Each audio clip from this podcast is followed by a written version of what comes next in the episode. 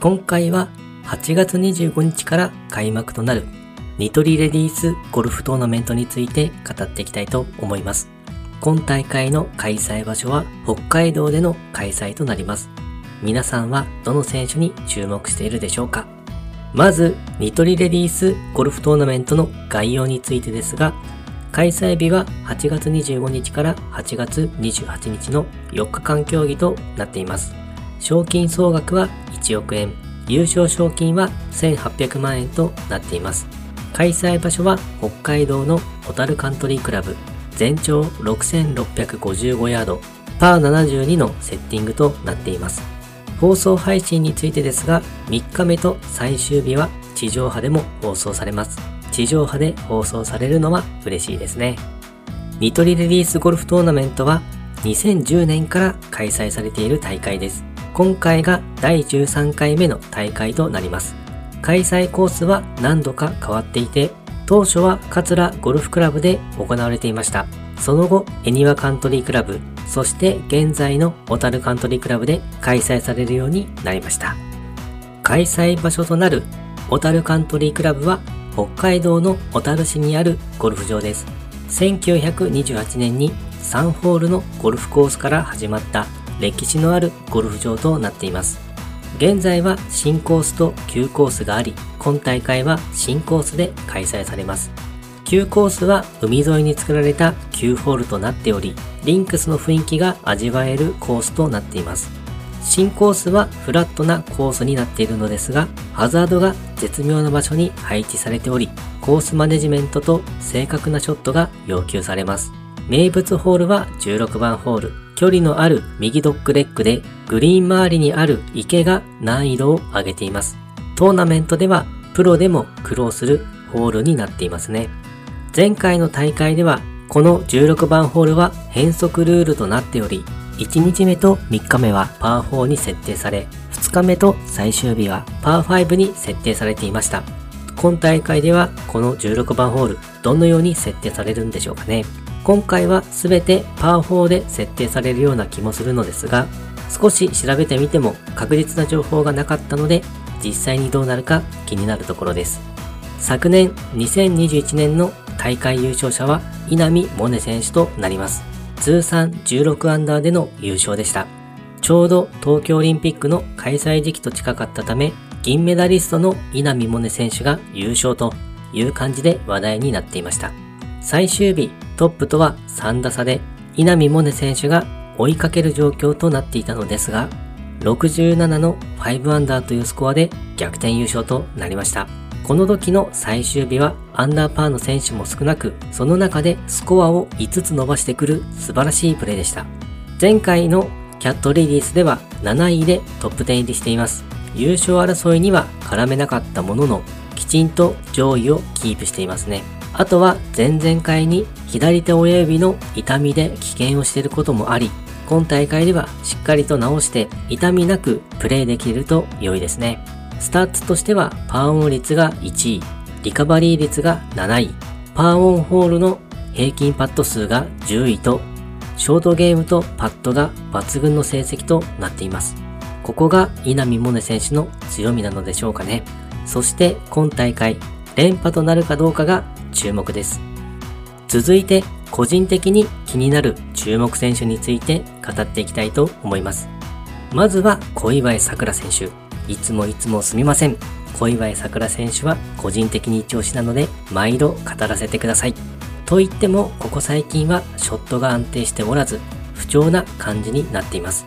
少し前まではトップ10入りが3回連続で来ていて、そろそろ優勝かなと思っていたんですが、いきなりの予選落ちがありました。そして前回のキャットレディースでは予選は突破したものの49位という成績です。現在、新しい吉田直樹コーチのもとで修正中であると思うのですが、今大会はホストプロであり、そして地元の大会ということで、周囲の期待は高まっていると思うんですよね。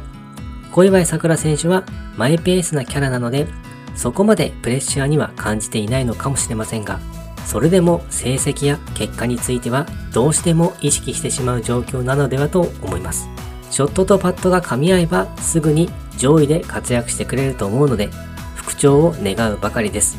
応援していきたいと思います。そして佐藤美優選手。佐藤美優選手も今大会のホストプロとなります。今季の前半は予選落ちも多かったのですが、後半から成績が安定してきています。前回のキャットレディースでは15位という成績でした。ホストプロは独特のプレッシャーなどもあるかもしれませんが、頑張ってほしいなというところです。スタッツ的には平均飛距離が9位と飛ばし屋の選手なのかなと思います。フェアウェイキープ率は55位、パーオン率は14位、パーオンホールの平均パット数は27位となっていて良い感じなのですが、唯一リカバリー率が90位と、この数値だけがウィークポイントになっていますね。グリーンを外してもパーを拾えるショートゲームの技術が高まればもっと活躍できる選手なのではと思います。そして松田玲選手。松田玲選手も今大会のホストプロとなります。今季の成績は正直なところ良いとは言えない感じなのですが、応援の意味を込めて注目していきたいと思っています。出場できる試合も限られている中、今季予選を突破したのは3試合のみとなっています。ステップアップツアーでのスタッツですが、パーオン率は10位となっているので、やはりショット力勝負になるのかなと思います。不調の状態でなかなか厳しいかもしれませんが、なんとか予選を突破していってほしいですね。そして原英莉花選手。一時は不調の状態となっていましたが、前々回は16位、前回のキャットレディースでは5位とどんどん調子を上げてきています。特にキャットレディースの時には優勝を狙っていくと、久々に優勝の2文字を口に出したとも言っていましたね。あとは腰の状態が良くなってきているというのも大きな要因なのでしょうか。やはり痛みがあると体を無意識にかばってしまって思うようなスイングもできないと思います。もともと実力のある選手ですから、あとは優勝を狙っていくのみですね。原英莉花選手の魅力はやはりショット力ですかね。スタッツ的には平均飛距離は4位、パーオン率は19位という部分が際立っています。今大会でも優勝争いに絡んでいってほしいですね。そして、リ・ハナ選手。